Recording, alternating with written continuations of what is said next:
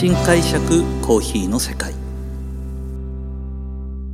私丸見コーヒーの代表後藤英二郎がコーヒー文化が香る北海道札幌市からコーヒーについて独自の視点で語っていく番組です。さあ今回はコーヒー豆の生産地、えー、コスタリカ編2023の後編になります。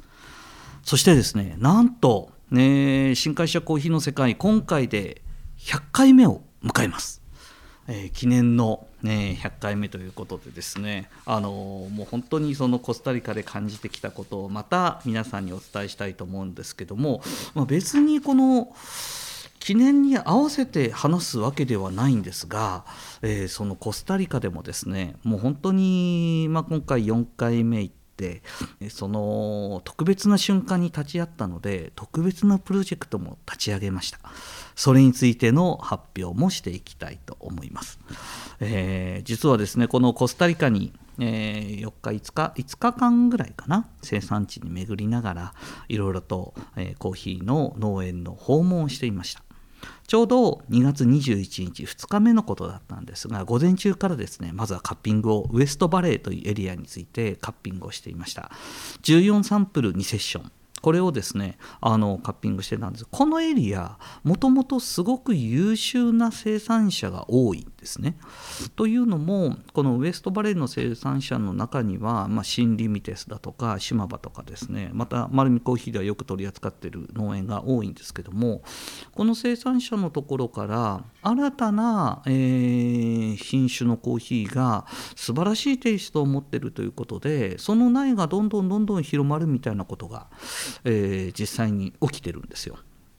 で今生産現場では、まあ、実際に、えーと、素晴らしいコーヒーを作ろうという動きとともに今世界中で、まあ、地球規模で起こっている環境変化の適用やなんかも考えながらですねコーヒーを今後も美味しいコーヒーを提供していくためには従来の、え、品種の苗だとどうしても環境変化に耐えられないものも多くて、えーと、そこにですねあの環境変化に対する適用を持っているそれでいて素晴らしい品種は作れないものかというような形で、まあ、本当に DNA レベルでですねさまざまな、えー、種子や、えーまあ、コーヒーの苗ですね研究が進んでいます。そこの、まあイカフェだとかですね、まあ、そういうことを積極的に、え、行っている大手、え、コーヒーロースターとかもあるんですけどもそういうところからじゃあまず苗を育ててみて、え、実際に美味しいかどうかっていうのを検証する際に、まあ、あの優秀な生産者に依頼をかけるんですね。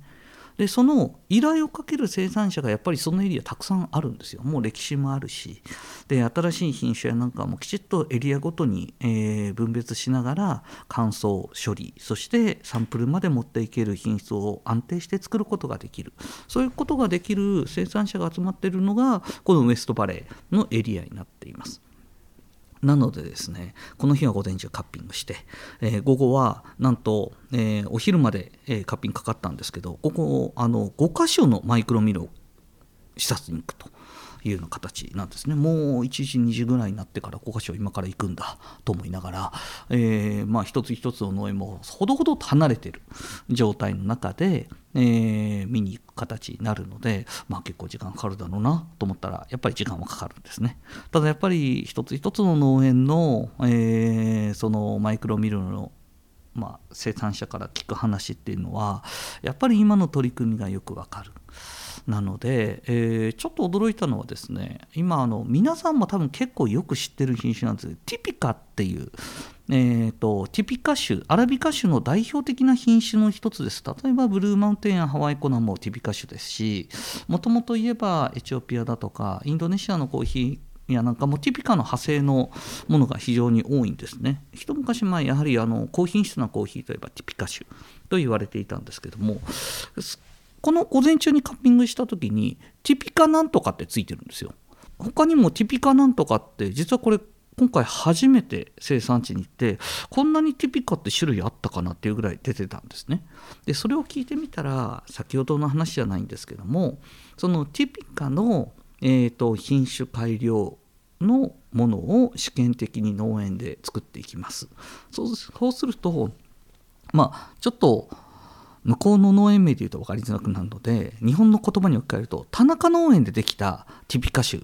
このティピカ種の苗には番号が振られていて4275番みたいな感じの品種なんですね。でこれを、えーと、育ててみたところまあ10か20いろいろ育てた中で一番これが美味しかったっていうものは改めてそこの鑑定したら高い点数つくとその品種の苗をその農園から買うことになるらしいんですね。でそうするとティピカ種の田中農園のものが美味しかった。でそこには何て書いてあるかというとティピカ田中農園って書いてあるということだったらしいんですよ。それがスペイン語なのでそれなりになんかかっこよくなるんですけども。えー、でそれが、まあ、佐藤農園だとか鈴木農園とかっていうところからまあ、間違いなく品質がいいということが確認された苗が、まあ、コスタリカ中に広がっていくと。いうような流れが今はあるというようなことが分かりました。まあ、まあ、本当に品種には今まではその番号しか目印がなくて番号だとやっぱりなかなか理解が進まないのでちゃんと名前を付けようということで今仮置きでその農園名がついているというような形が今回初めてあそういうような生産地の取り組みっていうのも今回あの処理の方ばっかりここ数年目がいってたんですけどもそもそもの苗の品種でこういうような取り組みがあるんだなということが分かりました。さあそうしてる間にですね3農園回り4農園回り日も暮れ、えー、最後の5農園今から行くのかな？と思ったのはもう19時過ぎです。真っ暗。で最後に実は行ったのはですねあの実は私は非常にもともと毎年行く時楽しみしてるんですけどもシュマバという農園なんですね。でこの島場という農園はエクスクルーシブのメナさんが、えー、共同代表を務めるあの農園なんですけどもまさにこれはですねたくさん取引している各地の農園さん方により良いコーヒーを作ってもらうために自社の農園でさまざまなテストもできるように作られた農園なんですよ。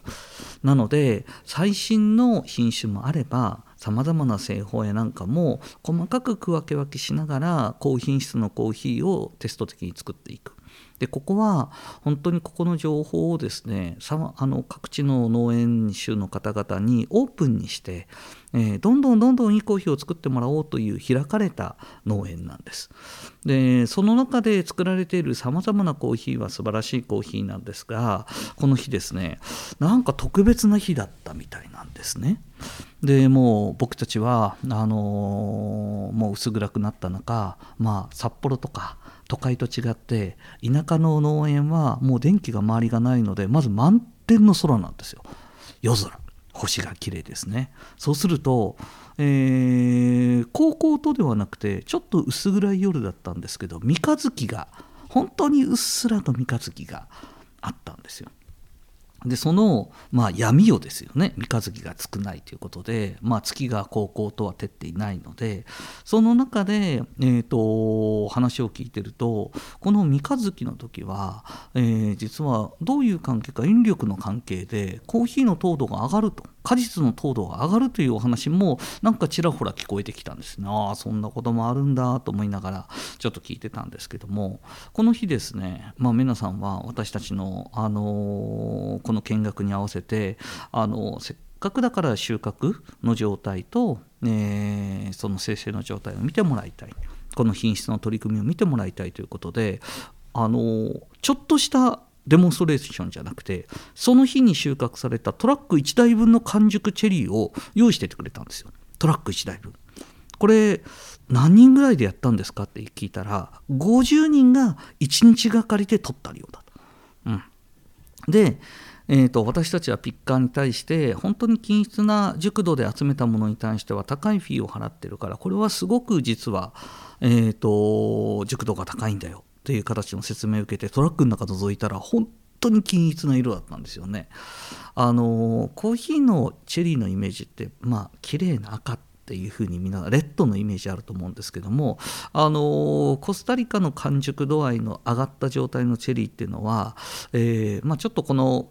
きなが聞き方がいいかどうか分かんないですけど牛の血っていうような形ですね。血液の色の濃い色を実は表すんですよ。で僕から言うと紫っぽいような色かな。うん。あのアメリカンチェリーみたいに色でしょうかね。あの赤いとかピンクとかではなくて。でアメリカンチェリーみたいなちょっと紫かかったものに均一に結構揃っていたんです。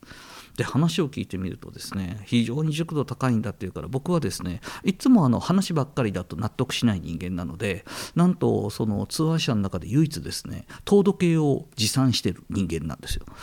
あの 果実やなんかを測る糖度計をちゃんとリュックにしまってあってそのリュックの糖度計また持ってきてじゃあ甘いっていうなら測ってみようという形でまた測ったんですね。でそうしたところですねまず自分が手にしたもので測ってみたら糖度24度もあったんですよ。これすごい高いなと、まあ、皆さんもよくご存知だと思うんですけど日本の例えばみかんとかだったら11度12度13度、まあ、完熟フルーツでよく言われる、まあ、赤身のレモンとかでも16度とか178度ぐらいでしょうか。20度超えることはないと思うんですけども。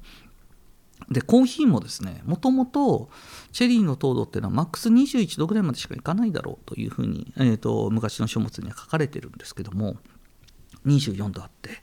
でそしたら皆さんが「えこの色のものを測ってよ」言って渡してくれたらそれはなんと26度あったんですよ。うわすごいなと思ってで何よりも、えーと、そのチェリーの均一度合いが素晴らしくて、